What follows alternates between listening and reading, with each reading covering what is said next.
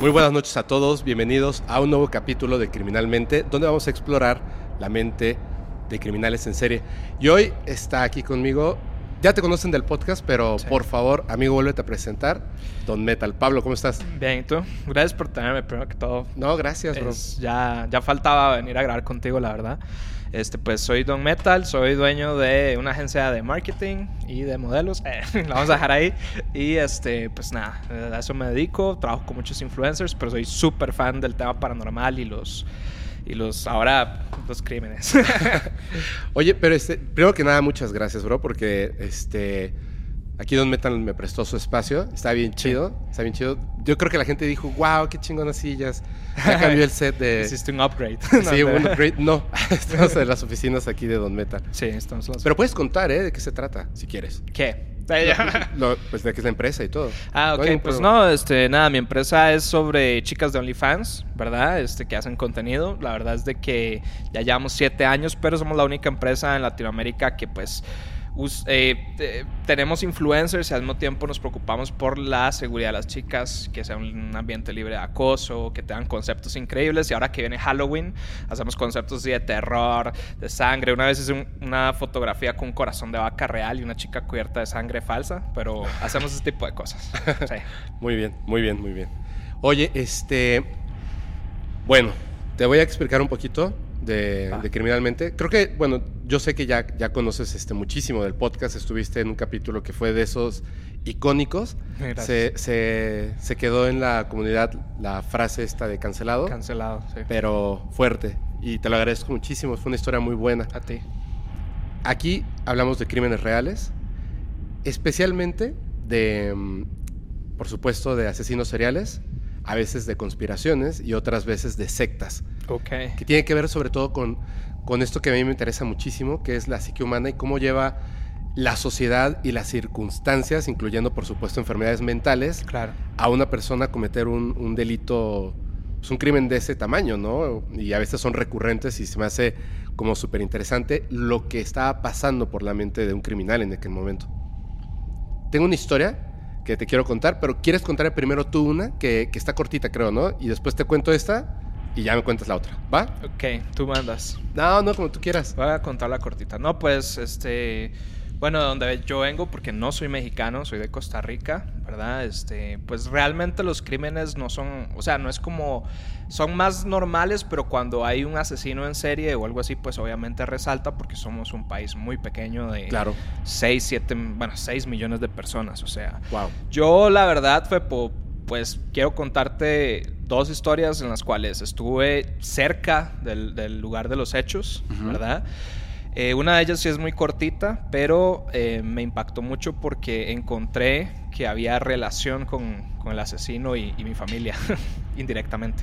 Ahorita que me cuentes eso, yo también te voy a contar una que es muy similar en, todos los puntos que acabas de decir. Me faltó algo que es muy importante, bro, antes de empezar. Dile. Por favor, tus redes sociales. Ah, Por favor, súper importante. Ok, pues no, eh, mi, red, tengo dos Instagrams, pero me uso más Don Metal Official con doble F, oficial con doble F.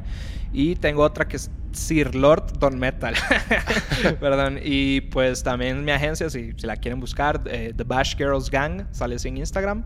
Y pues ahí pueden ver todos los trabajos que hacemos también. Ahí está. De todos modos, ya saben que en la parte de abajo en la descripción, ahí van a estar los enlaces directos para que vayan a seguir a Don Metal y su trabajo. Ok. Pues, Ahora sí, cuéntanos. Pues mira, si me permites, voy a contarte primero cómo lo viví yo, que fue muy, muy obviamente de tercera persona, y luego te cuento eh, cómo fue aparentemente el crimen. Ok, sí. Eh, yo recuerdo, creo que si mal no recuerdo, recuerdo es en el 2017. Yo, yo había ya, eh, ya me había graduado de la prepa, ¿verdad? haz de cuenta que yo tenía una exnovia que vivía muy, muy cerca de mí, pero era como a cinco minutos caminando, por así decirlo.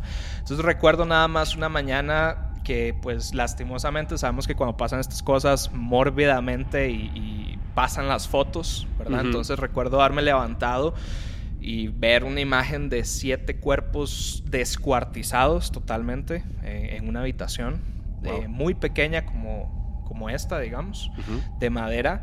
Pero, bro, o sea, te digo que no sé qué tan explícito puedo ser, pero te digo así de que, de que partidos la mitad, o sea, este sangre por las paredes, un chingo así y pues si no me equivoco eran como dos hombres y como tres mujeres. Ahorita, ahorita te puedo dar el dato más, más detalladamente. O sea, te, digo lo que yo recuerdo en ese momento como, como la primera vez que vi esa foto. ¿sabes? O sea, por, el escenario ni siquiera podías definir cuántas personas había. ¿no? Exacto, exacto. O sea, te estoy contando qué fue lo que yo vi en ese momento sin ningún contexto, sin ninguna información. Eh, pues obviamente pues lo cerré inmediatamente y dije, ¿qué, ¿qué, es eso? O sea, ¿por qué me mandan eso? Y me dijeron, bro, pasó a, cinco minutos de tu casa. O sea, literalmente a dos casas de, de mi exnovia. Entonces, obviamente me asusté un montón. Eh, y pues eh, mm, lo que se rumoreaba en ese momento es de que alguien entró, o sea, y mató siete estudiantes de la universidad, universidad a la que asistían muchos de mis amigos. No los conocía yo, pero tengo conocidos que los conocían, valga la redundancia. Y este, y, ya, y listo. Pero, o sea, impactó mucho la comunidad en ese momento porque durante dos o tres semanas no se sabía quién lo hizo, número uno, por qué lo hicieron. Sé, sé que la policía entró y se, se, escuchaban rumores de que era imposible para ellos detectar quién lo hizo porque no, no encontraban huellas. No encontraban, eh, no encontraban nada, rastros, no encontraban nada, pero una de, de las chicas sobrevivió y la metieron al, al hospital sobrevivió a esa masacre. Sí, pero estaba en coma. Entonces todo el país literalmente estábamos esperando a que saliera de coma para que pudiera hablar. Exactamente, y pudiera decir qué pasó. Obviamente, si mal no recuerdo, la policía la tuvo en, custodia, ¿verdad? En el hospital, este, porque, porque pues, obviamente, ¿verdad? Ojalá eh, que el asesino no terminara su trabajo. Y, recuerdo que fue una especulación muy, muy fuerte durante semanas. A mí me asustó muchísimo porque pensar que fue a cinco minutos de mi casa, ¿verdad? Fue increíble. Ahora, pues te cuento ahora sí, cuando, cuando la chica eh, se levanta, empieza ya a, a, desarrollarse los hechos y a contar qué fue lo que pasó. En realidad, si me permites, me gustaría decir exactamente cuándo fue, que acá lo tengo. Y tú, o sea, estas personas que habían masacrado, me dices que eran estudiantes, o sí, eran estudiantes de... Y tú conocías gente que los conocía, Que los conocía y iban a la misma universidad. Me imagino todas las personas, no solamente de, de la edad, ¿no? Que estaban en ese... Claro. Porque inmediatamente dices, yo puedo ser el próximo. Exacto. Sino que además padres de familia, las mamás, o sea, Totalmente. yo me voy a la escuela. Y en una comunidad muy pequeña. Sí, claro. O sea, estamos hablando de un pueblito, no una ciudad. Un pueblo de Bro, que tal vez solo en ese barrio nos conocíamos a todos. Yo no los conocía, pero es decir, a dos casas yo iba siempre a ver a mi ex. Entonces, o sea, literalmente pasaba por esa casa todos los días, básicamente, ¿verdad? Entonces, eso fue como lo que tal vez impactó más. Eh, pues básicamente fue en el 2017, el, el 19 de enero, precisamente, acá estoy viendo, ¿verdad? Este te cuento de nuevo, desde mi punto de vista, ¿verdad? Como pasó fue lo siguiente. Sé que la policía entró y agarró un sospechoso. Un hombre, bro, que a mi parecer, si ves las entrevistas, y no sé, puedes poner la foto acá, este, se ve totalmente trastornado, bro. Totalmente trastornado.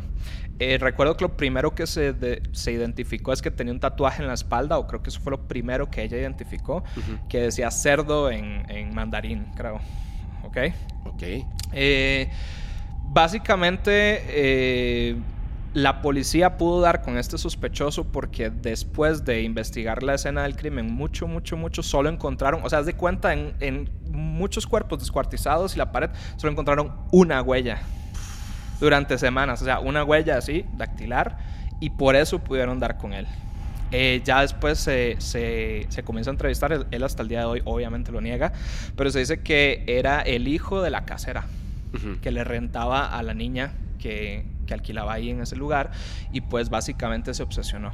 O sea, comenzó a enamorarse de ella, todos los días la veía, incluso él tenía acceso al departamento, porque obviamente era el hijo de la casera, pero a ver, amigo, te digo, este, él tiene, o en este momento de, de este tenía 34 años. Súper joven. Eh, con una niña de 18, 19. Súper joven. ¿Verdad?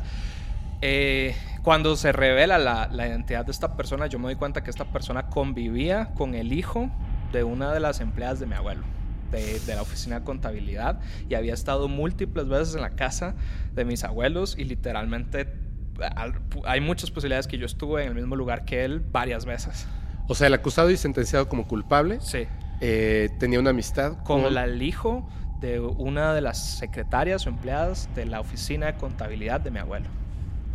¿Y dónde tú acudías? Todos los días. ¿Todos los días? Todos los días. Literalmente mi primo me llaman cuando, cuando identifican al asesino y me dicen, bro, este, pues esta persona es amigo de esta persona y pues ha estado en la casa, ¿verdad? Varias veces.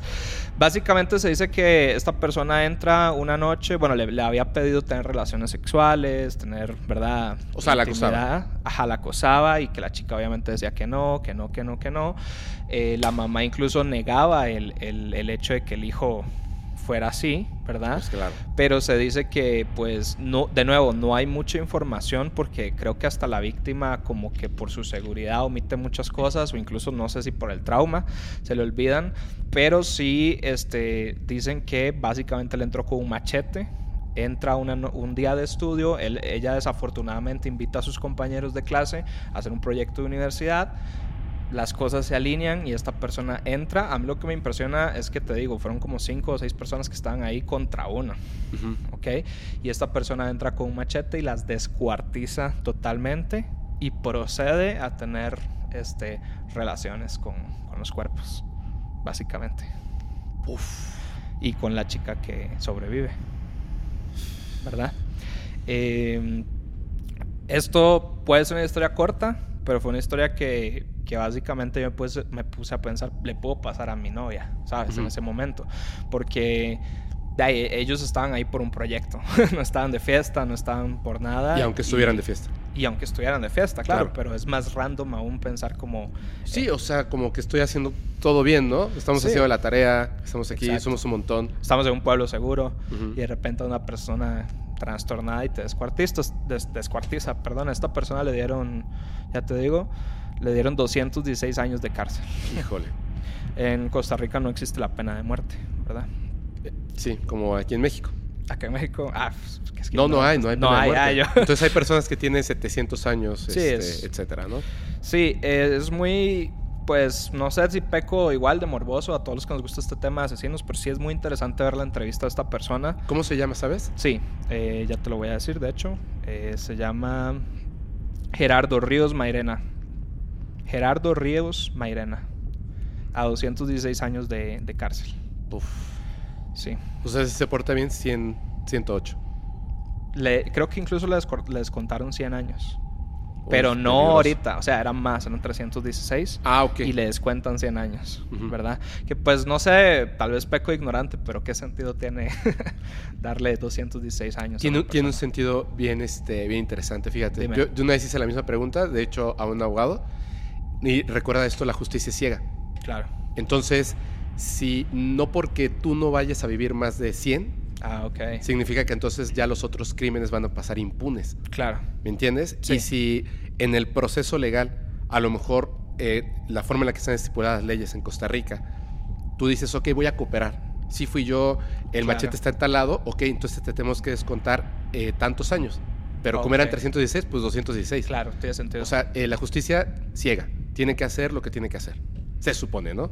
Claro. Lamentablemente, pues no es siempre así. Pues, de nuevo, te digo, ver la entrevista es muy bizarro porque sin juzgar a nadie, pues sí, o sea, la cara de un asesino que muchas víctimas alrededor de, de, los años han dicho, ¿verdad? Que han sobrevivido, que uno nota algo diferente. Esta entrevista, pues tú la ves y notas que hay algo súper off con esta persona, ¿verdad? Y, y pues nada, o sea, de nuevo, vengo de un país muy pequeño donde una noticia así dura años en, en, permanecer porque no es nada, nada común, ¿verdad? Nada común. Esa es la pequeña primera historia. Fíjate que, que bueno, yo soy eh, mexicano, sí. pero aunque ya casi casi puedo decir que estoy viviendo aquí en la Ciudad de México, yo eh, originalmente estoy viviendo en Mérida. Mérida es... Eh, no le estoy haciendo... No le estoy haciendo propaganda para nada, para nada.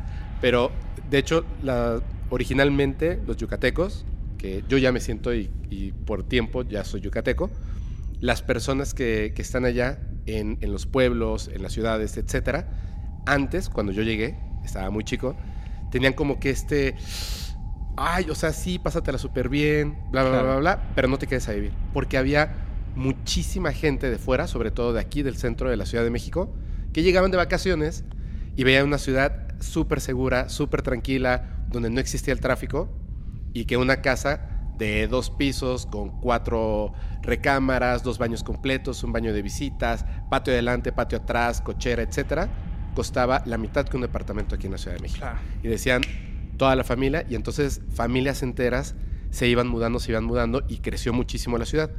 Lo que sí es que eh, de alguna manera la misma gente, porque esto es trabajo no, sí en parte por supuesto de los políticos, es parte de la gente, pero la misma gente ha como que impuesto esto de tiene que ser segura esta ciudad. Claro.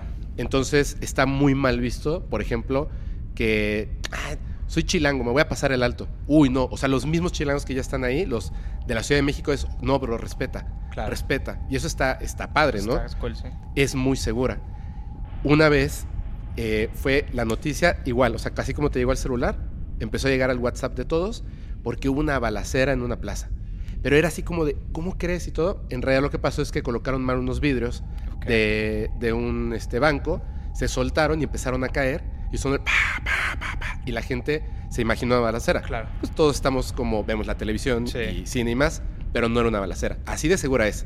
Ok. La- en ese momento la policía cerró la colonia completa para que lo que sea que haya pasado no puede salir. O sea, van a pescar al criminal. No había pasado nada. Pero hubo una ocasión que es muy similar a lo que cuentas. Yo tenía en aquel entonces, si no mal recuerdo, 13 o ca- 14 años, porque acababa casi casi de llegar a, a Mérida. Tenía 14 años y eh, mi hermana nos había regalado una perra, este, pastor alemán súper bonita, de competencia y bla, bla, bla. Y nosotros hicimos algo que no debimos haber hecho, que es este, cruzar a la perra, porque pensamos que piensan y sienten como nosotros. Claro.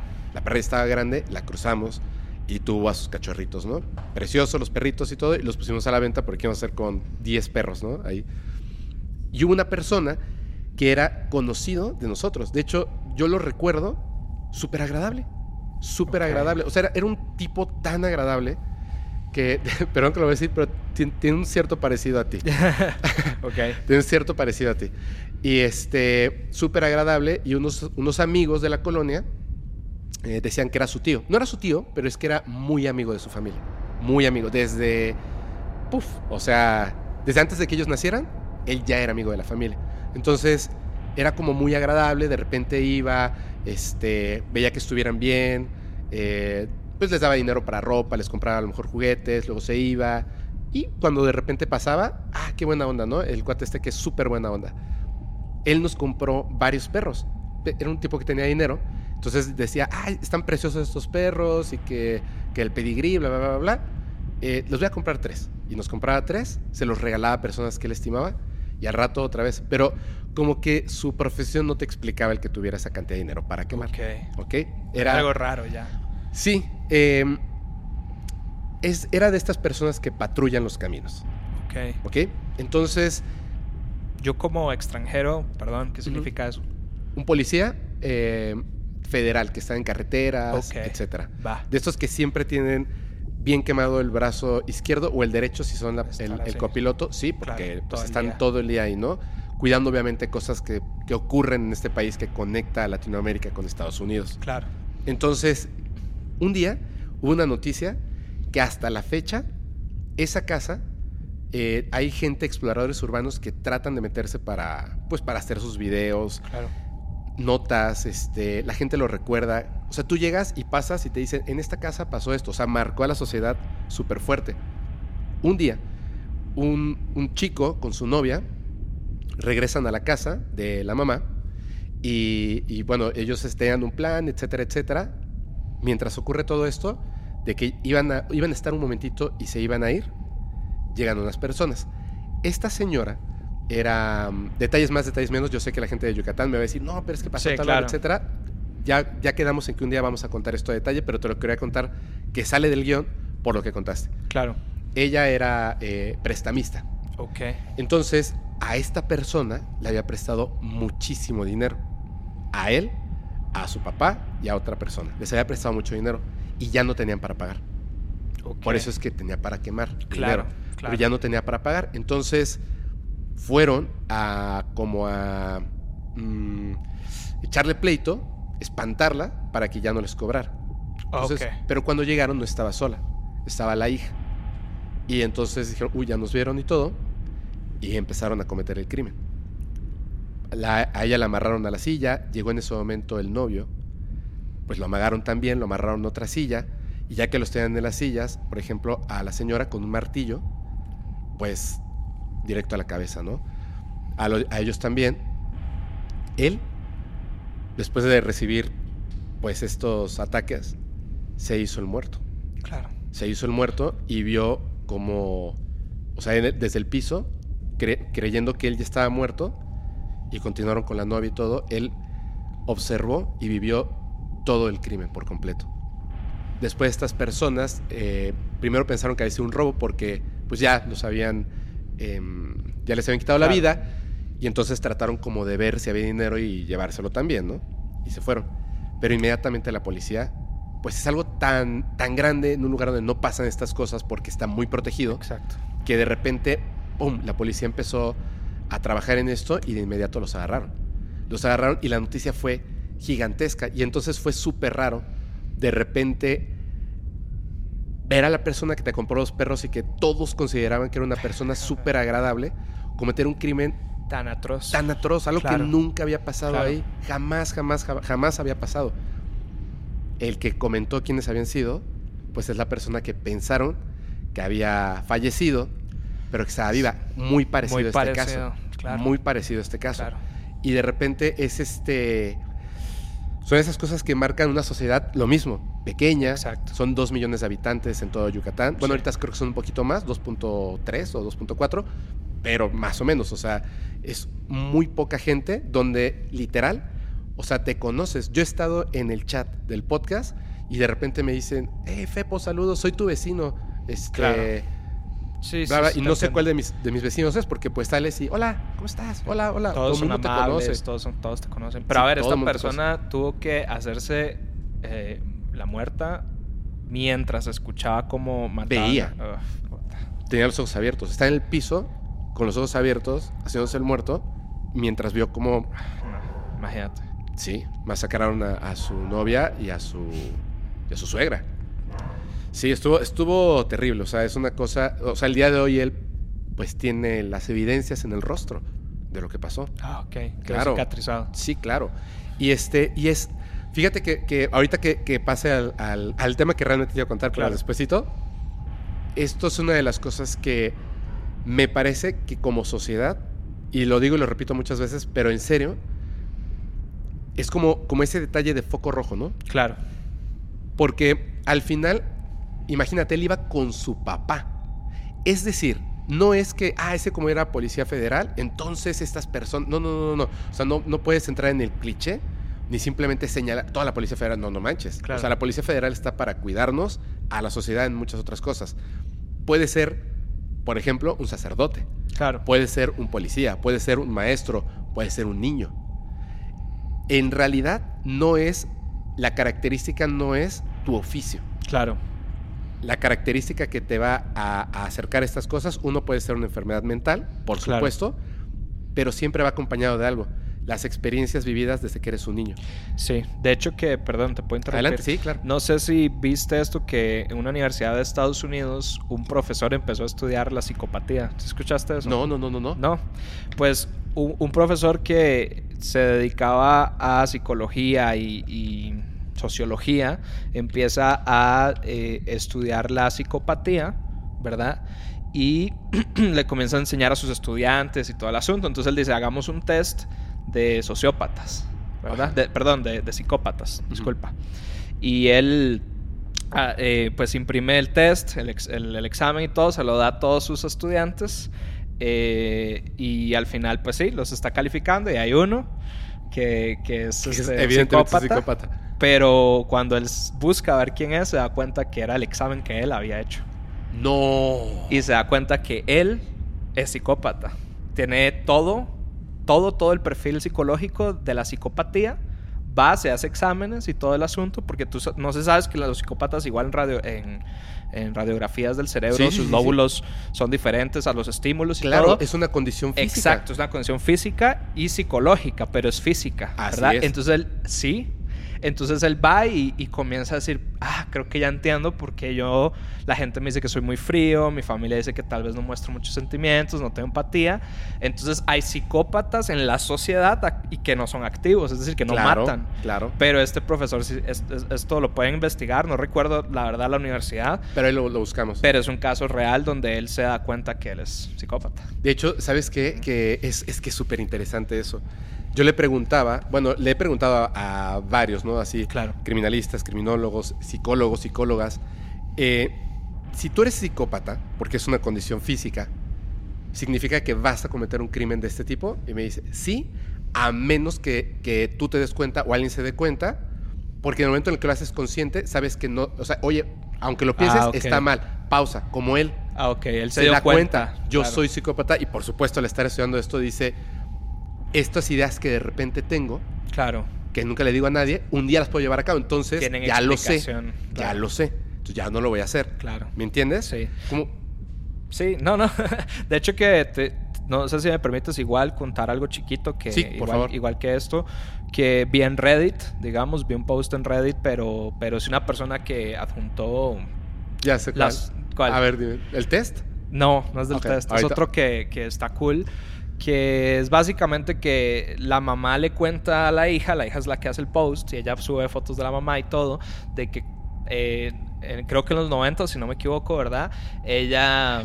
sabes cuál es? Sí, de que estaba saliendo con una persona. Verga, De cuéntalo, cuéntalo, está buenísimo. Me encantó. Sí, sí, sí, Bueno, si lo cuento mal me dices porque igual leí. No, cuéntalo, cuéntalo. Sí, como que está saliendo con una. Bueno, ajá, que conoce un extraño, ¿verdad? Este. Que le invitó a salir. La invitó a salir, ellos en un restaurante y dice que inmediatamente cuando se siente, siente que hay algo off con el bro. ¿verdad? Algo raro. Algo raro. Pero ella describe, no sé si te acuerdas del post, que era súper guapo. ajá, era súper guapo, pero que su cara en un momento como que se deforma o se transforma y ella empieza a tener mucho miedo y se va al baño y llama al hermano, ¿verdad? Y le dice así como, bro, bueno, ven para acá, sálvame, no sé qué está pasando. Y el hermano llega, se la lleva. Y, el tipo se queda solo ahí. El tipo se queda solo, sí. A media cita. Exacto. Ella se va a la casa tranquila, están de noche durmiendo, pero es, creo que fue cuando se levantó, ¿no? Que ella se, despierta y ve algo en los arbustos, ve que alguien que la está acechando y llama al hermano y le dice así como, hey, hay alguien afuera, el hermano va, busca y ve a alguien con una chaqueta café, algo así, entra a la casa y le dice así como, era una persona con... Con, la que estabas en, tu cita. No, todavía no, le dices ah, una, chaqueta, una persona con chaqueta café, entonces la chica sí le dice, sí, ese es el que está, en, está conmigo. Pasan los años ven el noticiero y de repente están en el trial de Ted Bundy y ella se pone blanca y dice, esa es la persona con la que salí ese día. Y yo, fuck. Ese post está increíble. Está increíble. y ella se desmaya y todo porque cuáles son las posibilidades. Imagínate. De que, y, se supone que ella, viendo el, el asunto y todo, se da cuenta que eran las primeras veces que Ted Bundy estaba como intentándolo. ¿Verdad? Fíjate que ese es un detalle bien importante porque, por ejemplo, cuando eh, le estaba platicando yo a, a Maus, de a Mariana Maus, le estaba platicando, no me acuerdo si em, en qué capítulo fue, ahorita les digo, de este, este japonés el que se termina rebanando el rostro. Ok. Eh, Tetsuya Ishihashi, si no me equivoco es el nombre, perdón. Y yo le decía, fíjate, pasó esto, y entonces se acercó y le dijo, ay, este, eh, ¿cómo te llamas? Y bla, bla, bla. Y él le dijo, no, yo tengo novio. En la barrera del lenguaje, lo dijo, no, soy tu estudiante. Ella no estaba segura. Y ella me decía, no, no. Y yo le decía, ¿qué? Me decía, no, es que en ese momento, o sea, no estoy segura, me voy. Así, me voy. algo. Algo, me paro a alguien, la policía y todo. Dice que me conoce, yo no lo conozco. Y le digo, es que no te puedes comportar así. Y me dice, sí puedes. Claro. Sí puedes. Porque si no lo haces, ¿qué puede pasar? Y esta, esta chica, bueno, en esta señora que en aquel entonces era, era, una, chica. Era una, jovencilla que dice, hay algo raro aquí. Y decide hablarle a su hermano, ven por mí. Si no hubiera tomado esa, esa pequeña decisión, por eso se desmaya, o sea, después de verlo. De hecho, no sé si has visto que hay estadísticas, no sé qué tan confiables sean, de que todos nos hemos encontrado en una, en una situación así dos veces mínimo en la vida. Algo así, ¿verdad? Y ni siquiera lo sabemos. No lo dudo. ¿verdad? Yo, yo a eso igual siento que ya para, para, para dejarte con la otra historia. Yo, no, no, todavía falta, todavía falta. Yo creo que este... Eh, eh, el humano, o sea, no sé si hace poco se hizo viral un video de bebés, de papás, agarrando bebés, pero poniéndolos en el césped y los niños alzan los pies y no los quieren tocar porque genéticamente estamos diseñados para no tocar el pasto, porque nuestros ancestros pues probablemente morían mucho, ¿verdad? Claro. En el pasto por los venenos, las serpientes, todo lo que hay ahí, entonces nuestra herencia genética nos dice, así como cuando un perrito no lo tira al agua y sabe nadar, y un bebé también un bebé también, de que no hay que tocar el pasto, ¿verdad? Los escalofríos que nosotros sentimos en el cuerpo es un, es un reflejo de nuestros antepasados monos cuando teníamos pelo y nos pasaba algo y nos erizábamos todos. Yo creo genuinamente que tal vez existe un sexto sentido cuando estamos viendo a una persona y hay algo off genéticamente, porque nuestros antepasados han muerto muchas veces también por ese tipo de cosas. Entonces, yo creo que esta reacción, el instinto que uno tiene, creo que a veces uno duda si es real, pero yo en mi caso digo es 100% real.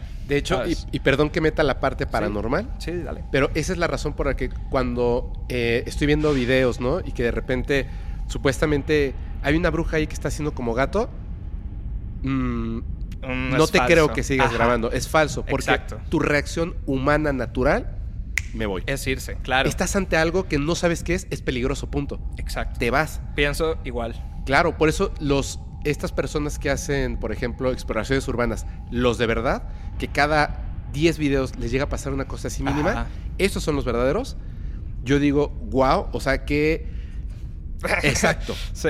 Ah, ya, lo puedo quemar, eh, ya lo puedo este, spoilear. Okay. Ayer estuve en un capítulo para Podcast Paranormal y además los acompañé en Exploración Urbana Mystery World. Okay. Es este, eh, bueno, eh, esta pareja porque generalmente vemos a, chavos, ¿no? claro. Generalmente. Entonces aquí no, aquí es Darian y el Capi y van ellos. O sea, a veces va una tercera persona, pero van solamente ellos. Y yo de verdad digo, wow, qué valentía Muchísimo. De los lugares a los que se meten, los vivos, o sea, lo que, sí, obvio. que hay ahí, ¿me entiendes? Claro, ¿no? Y es que puede haber de todo, asesinos sobre todo, o gente que está ahí haciendo cosas, sectas. En esa, en esa casa, bueno, ese lugar al que fuimos, había un montón de arañas y nos dijeron, tengan cuidado porque algunas de esas arañas son arañas violinistas y otras son arañas este, capulina. Y yo dije, espérate, espérate, pues cualquiera de las dos nos mata. Adiós, estamos a la mitad de la Jusco, o sea, de aquí a que llegamos a un hospital, ya bailó. Y entonces pues obviamente vas con un temor de las arañas porque se movían, brincaban, había un montón. Ya que, ya que salimos y nos subimos al coche, no, no, es tranquilo, todo bien, bla, bla, bla, bla. Y de repente siento que algo me camina aquí mm. y lo toco y siento la araña.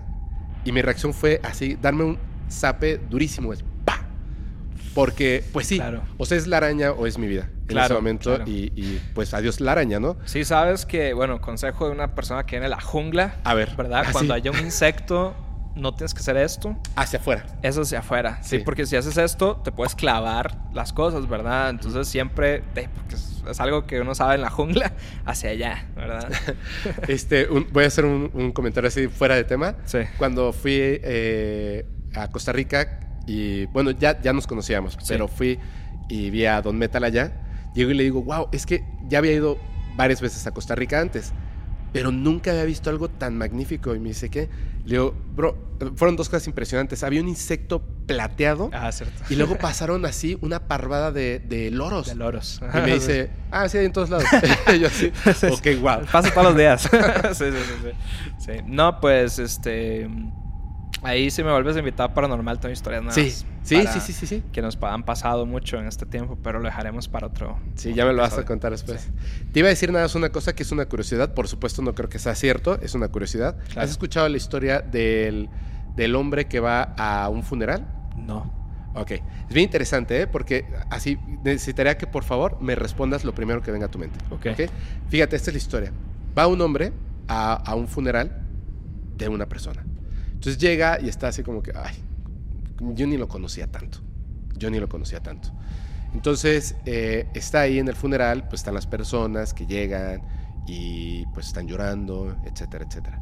Entonces, entre las personas que pues él está observando, observa a una chica y de inmediato lo que piensa es, e-, ella es, es el amor de mi vida. Es exactamente la mujer que siempre me imaginé. Ella es el amor de mi vida. Pero pues está en un funeral. Y pues no se puede acercar y decirle, oye, me gustas mucho, me puedes pasar tu teléfono y te invito después a un café. O sea, es un, un momento difícil, difícil. ¿Ok? Él conocía al hermano del difunto, por eso es que había ido. Nos acerca, no le pide su nombre, nada. Solamente la ve que ella llora pues muy fuerte eh, de lo que pasó. Una semana después, este hombre del que te estoy contando mata a su amigo. ¿Por qué? es como un test de... ¿Por qué? Lo primero que se te venga a la cabeza. Lo primero que se me viene a la cabeza es porque eran novios. No.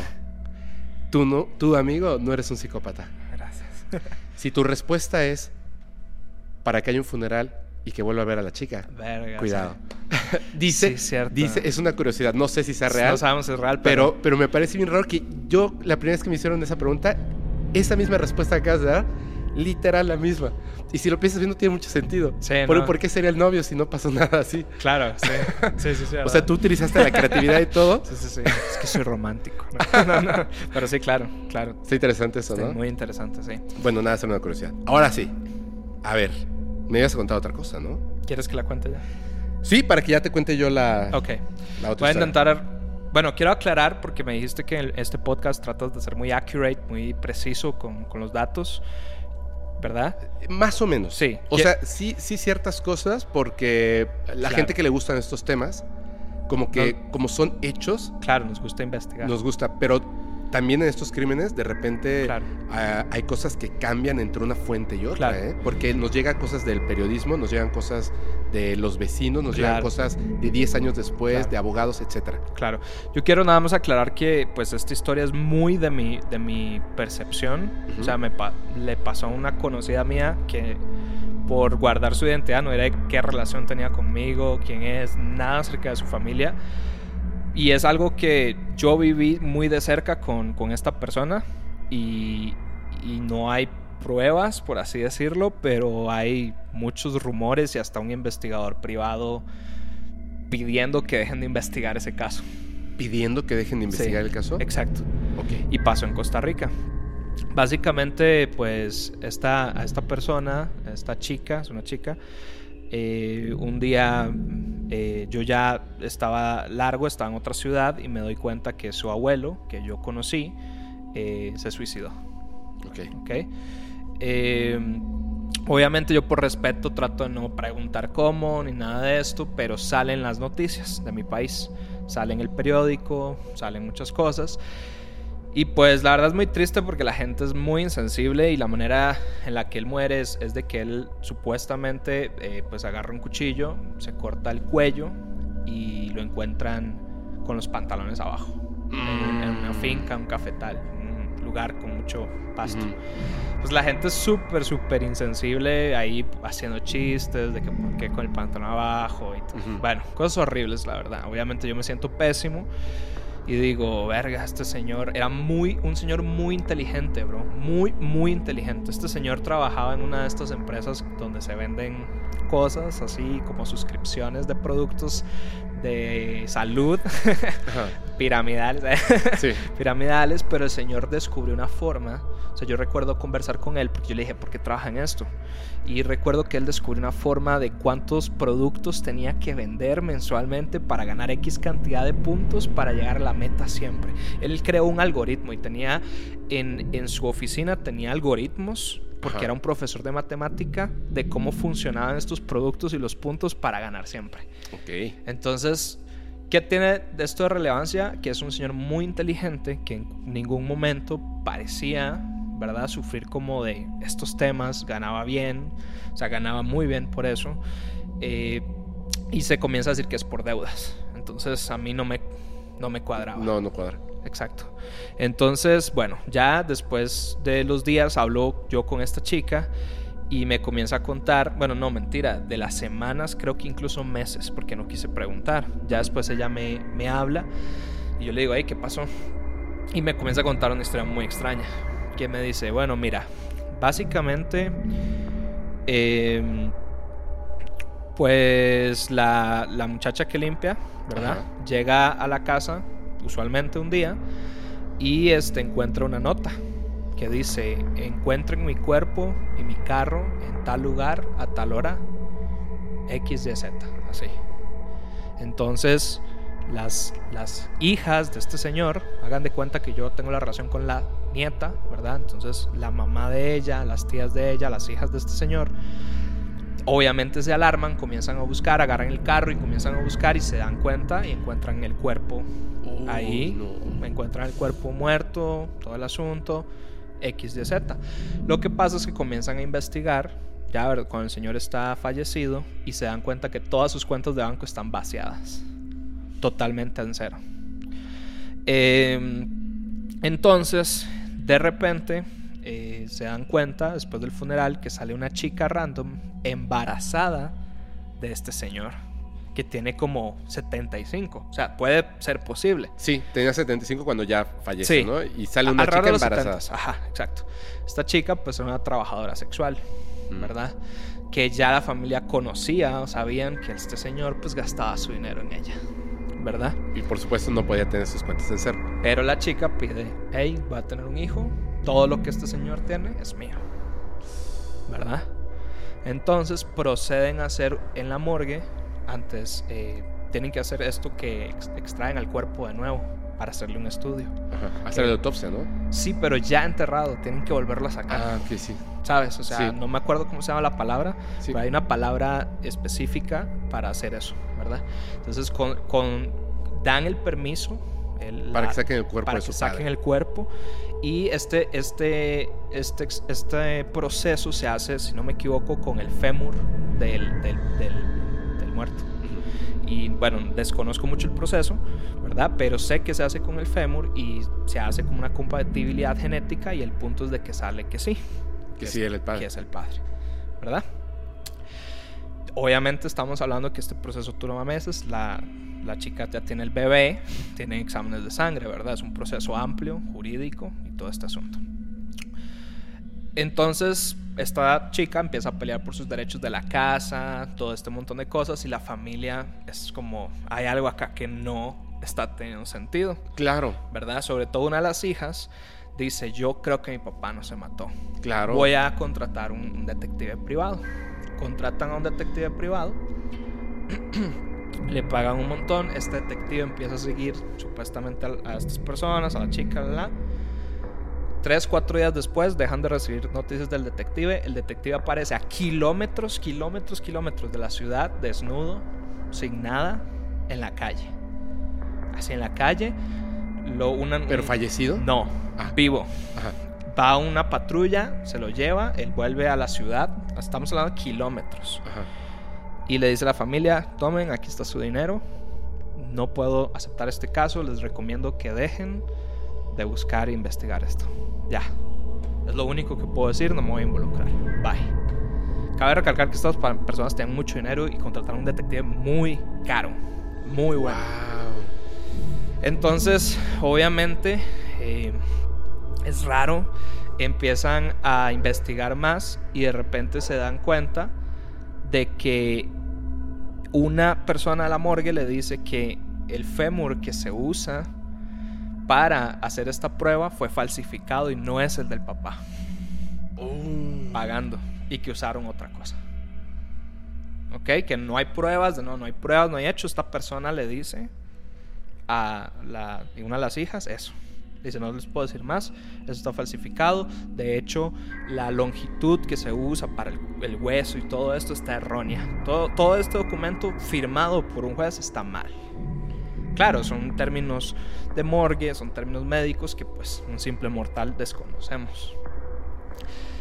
Básicamente, em, de la nada comienzan a investigar y hay llamadas. El señor tenía, comienzan a ver su, su estado de a quién llamaba, a quién no, y empiezan a dar números súper extraños, mensajes súper extraños, y comienzan a deducir que lo comienzan a extorsionar que lo comienzan a llamar, hey, tienes que darme tantos miles de dólares o te vamos a matar, vamos a matar a tu familia, X, Y, Z, comienzan a investigar a través de todos estos mensajes, prenden su celular Y de nuevo, todo esto son conjeturas porque no hay pruebas, no hay ningún juez que tome este caso como lo suficientemente verídico para empezar una investigación, pero eh, las hijas asumen por todos los mensajes que leen que básicamente al Señor le dicen tienes que darnos X cantidad de dinero o te vamos a matar a, ti y a toda tu familia.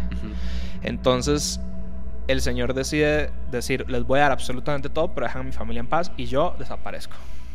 Porque este Señor tiene una información que no sabemos cuál es. Van, el Señor da todo el dinero, las transacciones que vieron y se mata. La familia va inteligentemente y dice, mm, no sabía que aquí hay una tiendita y tiene una cámara afuera. Vamos a pedir esa cámara.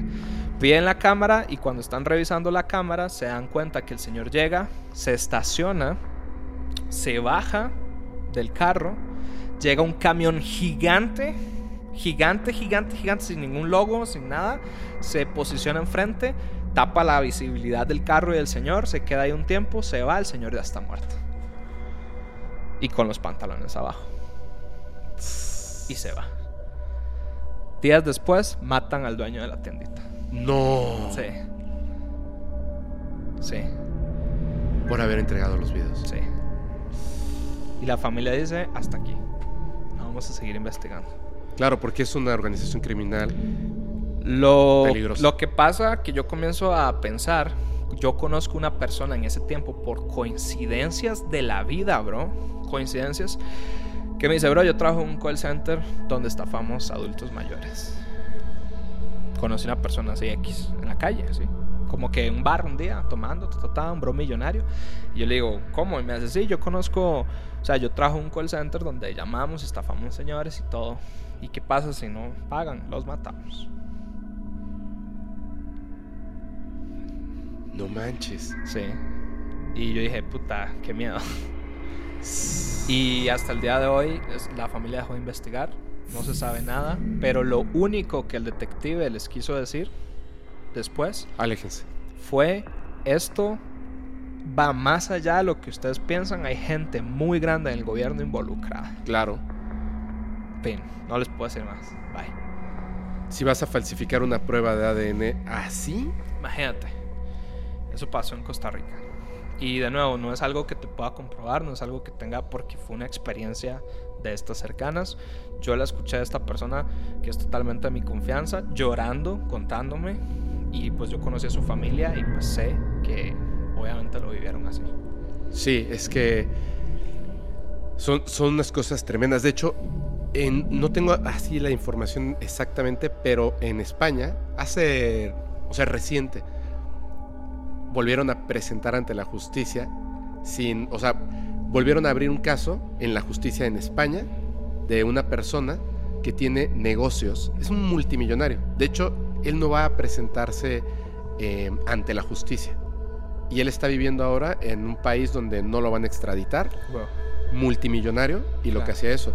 Habían ciertas personas, él lo hacía también, eh, gente en la política, gente en los deportes, gente de todo.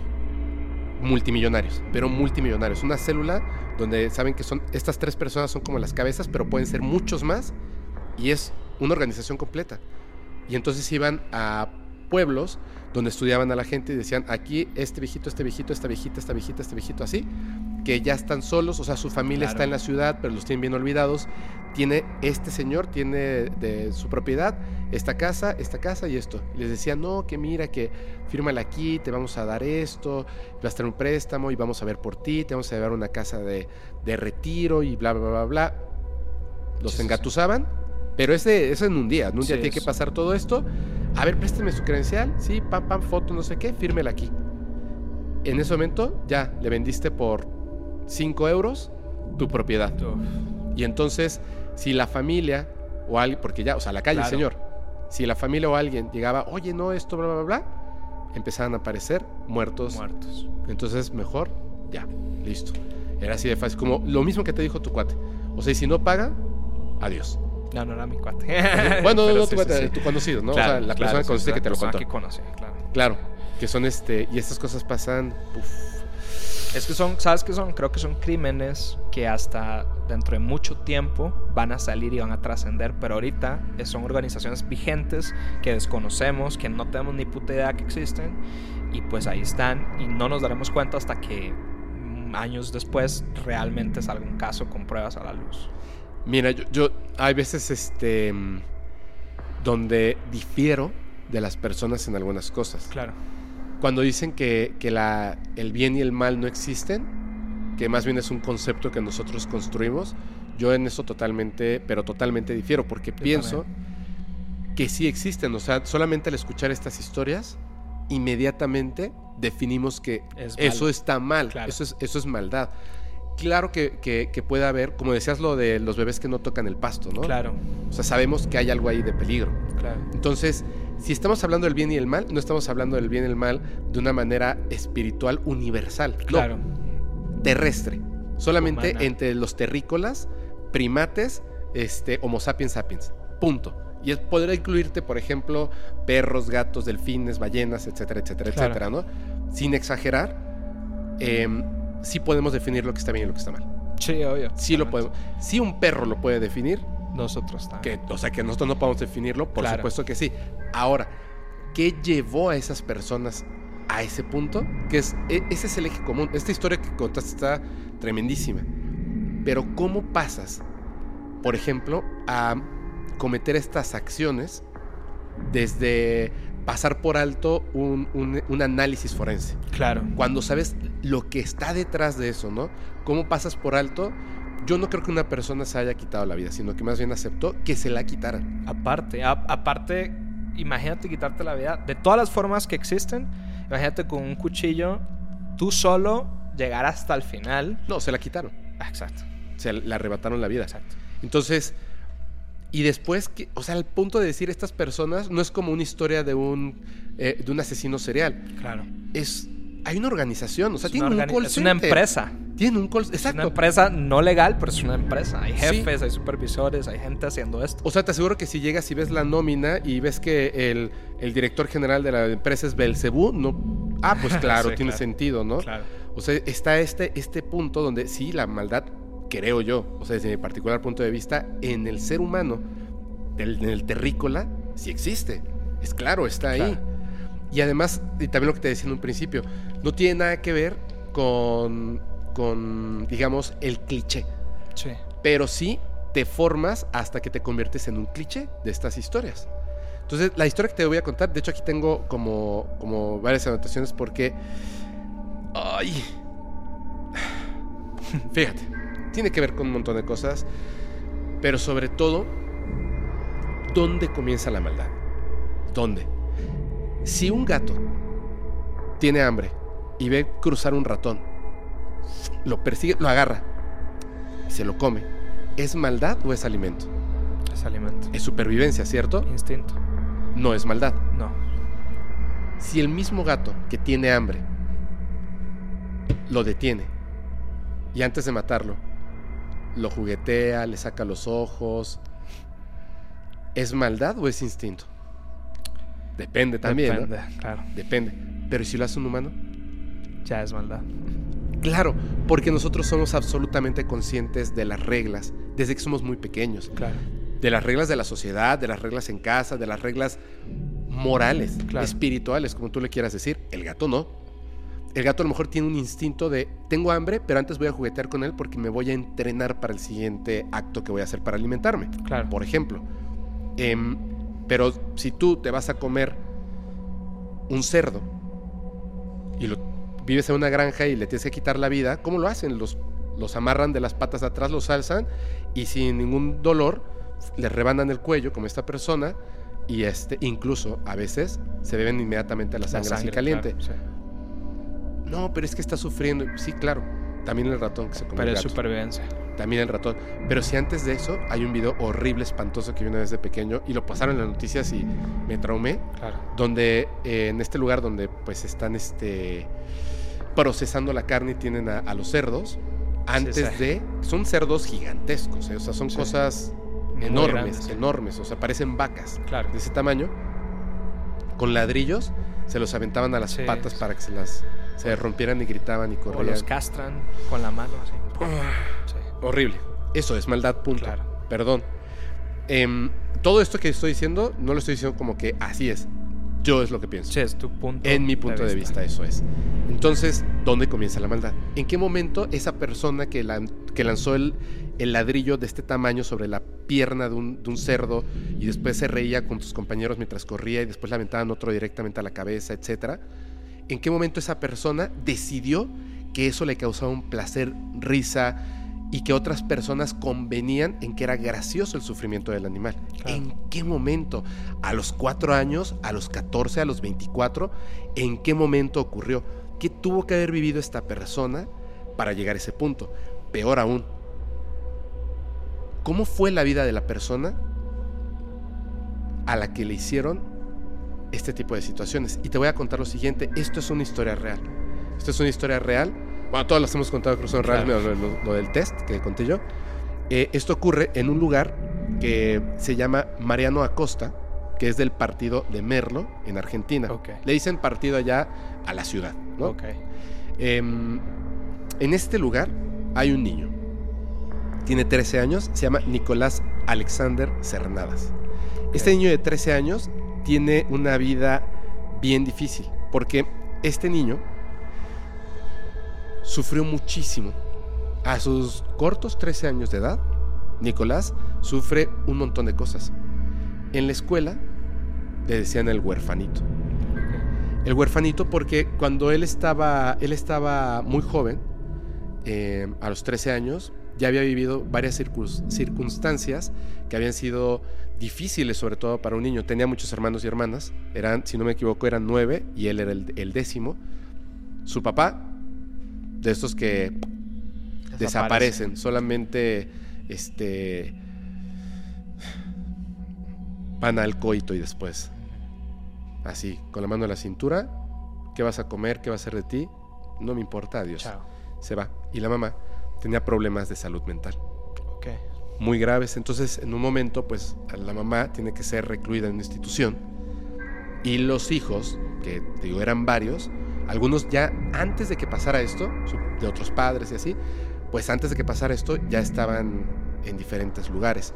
La familia, sabiendo que ella tenía problemas eh, mentales, la mamá de Nicolás, pues también se estaban haciendo responsables de, los hijos que tenía. Entonces Nicolás se va a vivir con su tío, eh, al que le decían, ahorita te digo, creo que le decían Chicho o Chiche. Chiche, le decían Chiche. Él se va a vivir con, el tío al que le decían Chiche. Cuando se va con este, con este tío, él aún así, él se escapaba de casa y se la pasaba en la casa de, de la abuela de uno de sus amigos de la escuela. A veces se iba a casa de su tía Gabriela porque él lo que quería, pues tiene 13 años. Claro. O sea, él no comprende todas estas cosas y él quiere estar con su mamá. Él quería estar con su mamá, pero pues su mamá no estaba bien y estaba en una institución. Ellos sabían que estaba pasando esto y de repente pues se iba y a los dos o tres días o más pues regresaban, ¿no? le decían, ¿dónde estabas Nicolás? Estaba en la casa de la abuela de mi amigo. Este, fui a ver a mi mamá, pero no me dejaron pasar, por supuesto. A veces se iba, eh, te digo, con estas personas.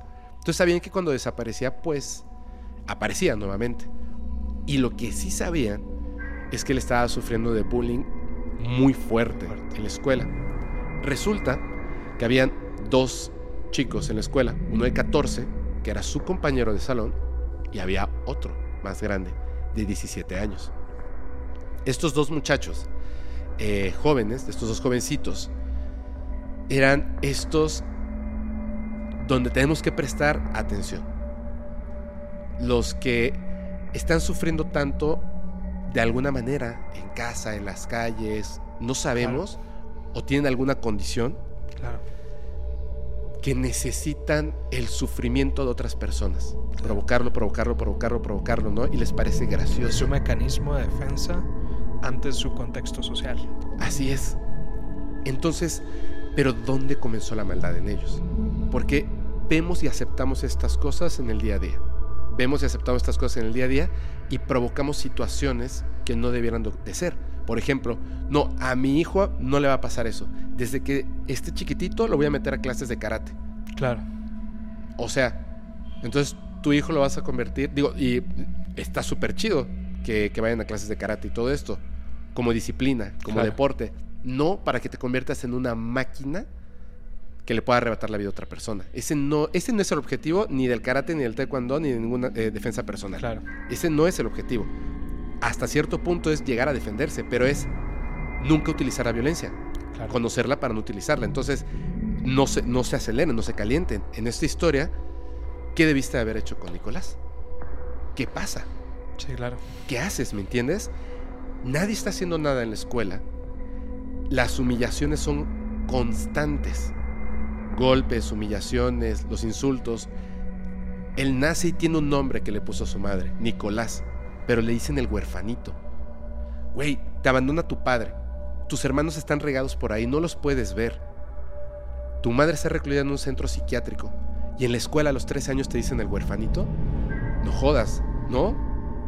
Después de todo este sufrimiento, la gente que conocía a Nicolás decían, Nicolás era un sol, Nicolás era un niño bueno.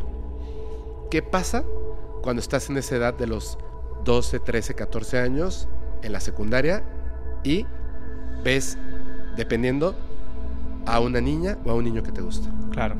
Florece eso Florece. como una Hormonas explosión dentro al de ti. 100%.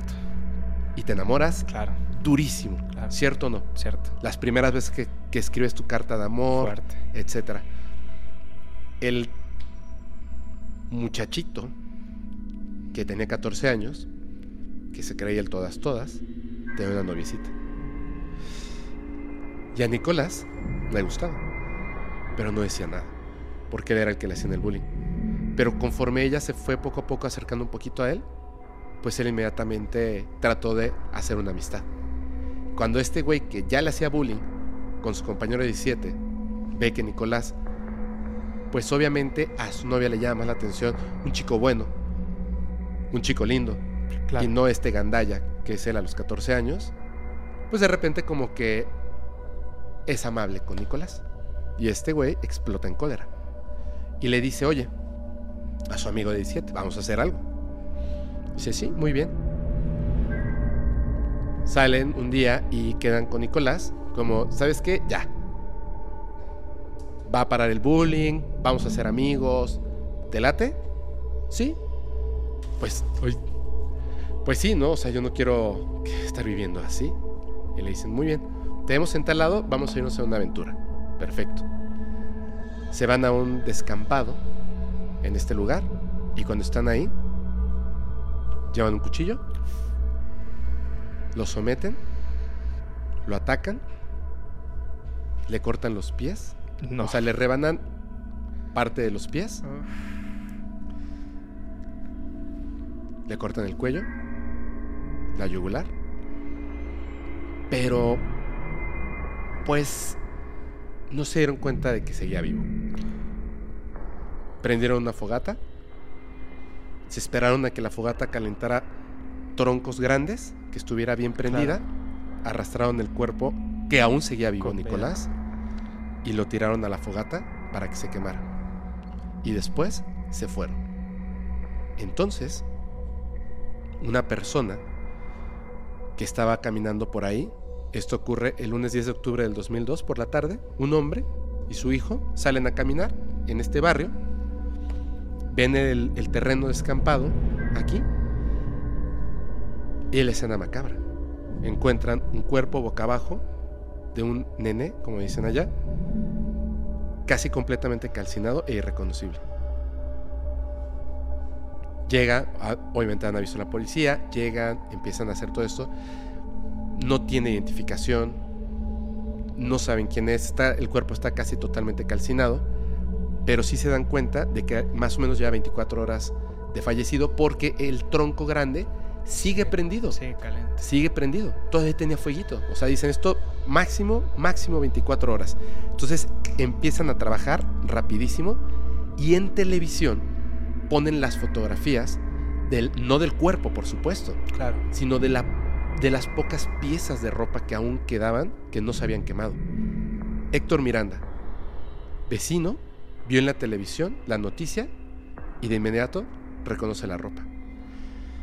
Resulta, él dice, conecté la zona, la edad, vi la imagen de un pedazo de tela que encontraron en el lugar y reconocí el estampado porque era una remerita que yo mismo le regalé a Nicolás.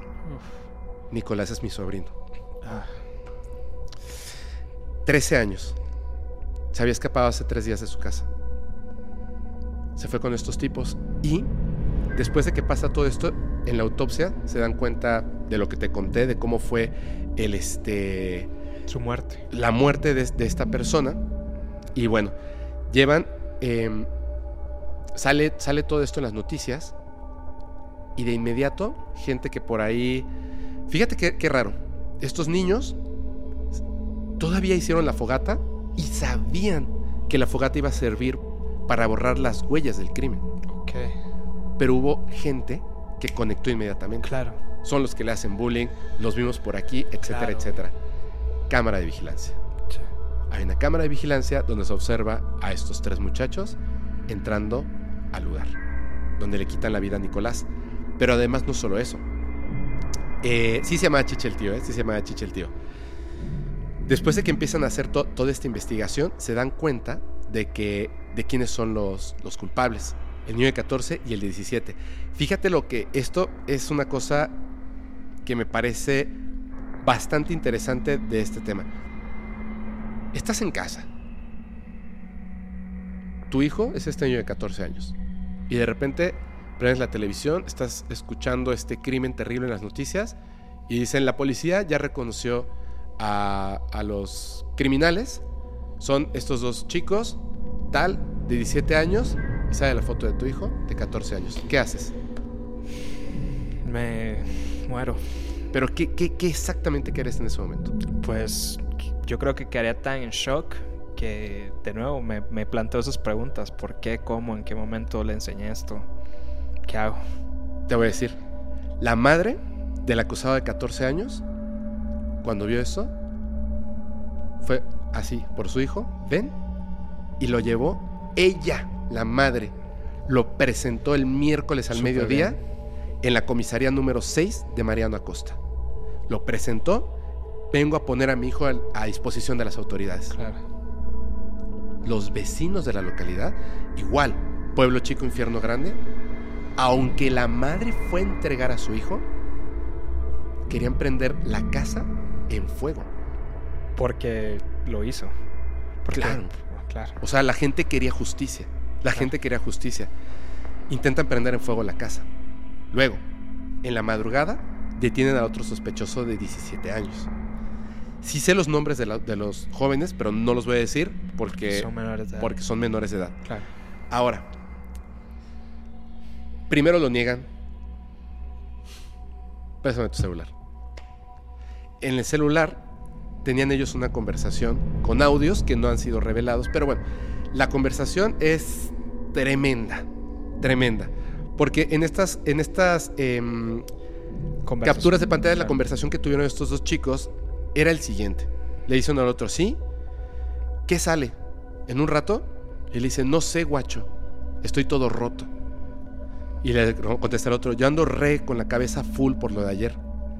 Uno de ellos le envía a otro un mensaje de audio que ese lo tiene la policía. A ese, a ese audio le contesta, ya sé amigo, pero queda el cargo de conciencia, igual.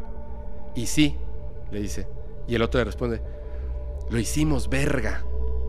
Que aquí en México sería como decir, lo hicimos mierda. Mierda, sí. Sí. Luego, cuando se conoce la noticia que se hace viral del hallazgo del cuerpo, le comparte la noticia y le dice, gato, mira, ya, ya, lo encontraron en la zona donde lo dejamos. El mensaje venía acompañado de la foto de pantalla de la crónica, que decía el cuerpo estaba totalmente quemado. Y dice el otro, no, la puta madre, ya está, cagamos. Nos atraparon. Nos atraparon. Ellos primero dicen que no, que no fueron ellos, después deciden hablar. ¿Por qué motivo crees que fue? Yo por culpa, creo que por culpa. No, ¿por qué motivo crees que, le quitaron la vida? pues creo que a esa edad también hay un sentido muy desapegado de la realidad. Y básicamente verga, por trastornado, su contexto. Es que de nuevo. Lo de la novia y bla, bla, bla. Sí, no, no lo de la novia, es que es lo que dices, el contexto familiar, no sabemos. Fíjate esto. Y además, el orden de las palabras nos dice algo muy importante. Si yo te dijera que fue primero que nada por odio. Dices, ok, la historia, estos tipos hacían bullying, quién sabe qué cosas vivían en casa, e, él era siempre su víctima y luego le quiso bajar a la novia, se entiende. Pero ese no fue el orden de las palabras. El orden de las palabras fue, ¿por qué lo hicieron? ¿Por placer? ¿Por diversión? Claro. Y por odio. Sí, total.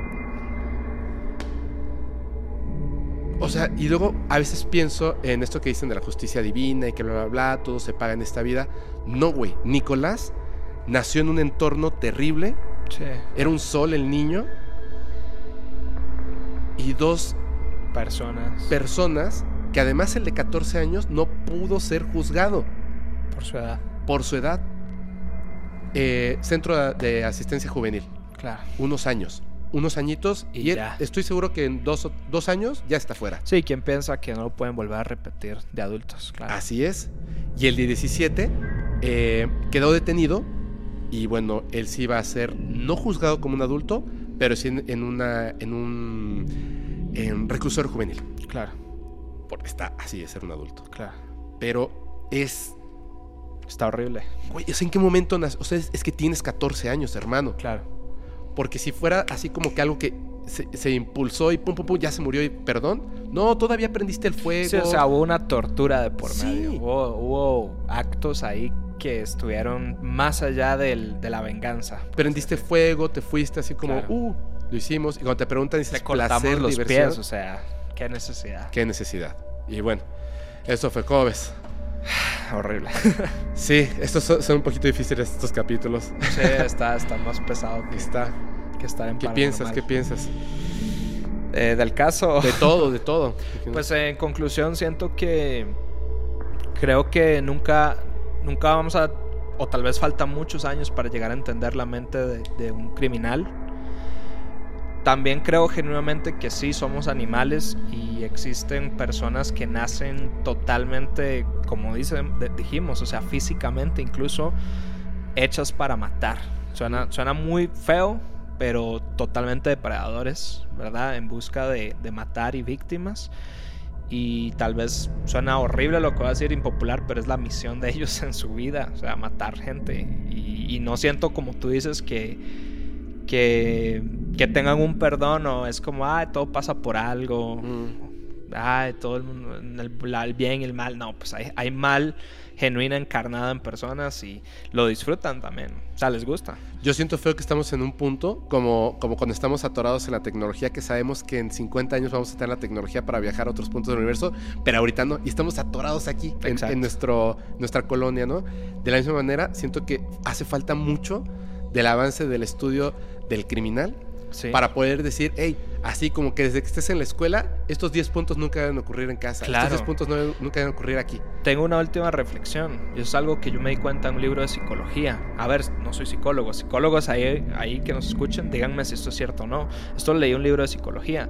¿Tú sabías que, bueno, o sea, para ti la mente, ¿qué es? ¿Qué es tu mente? ¿Es real?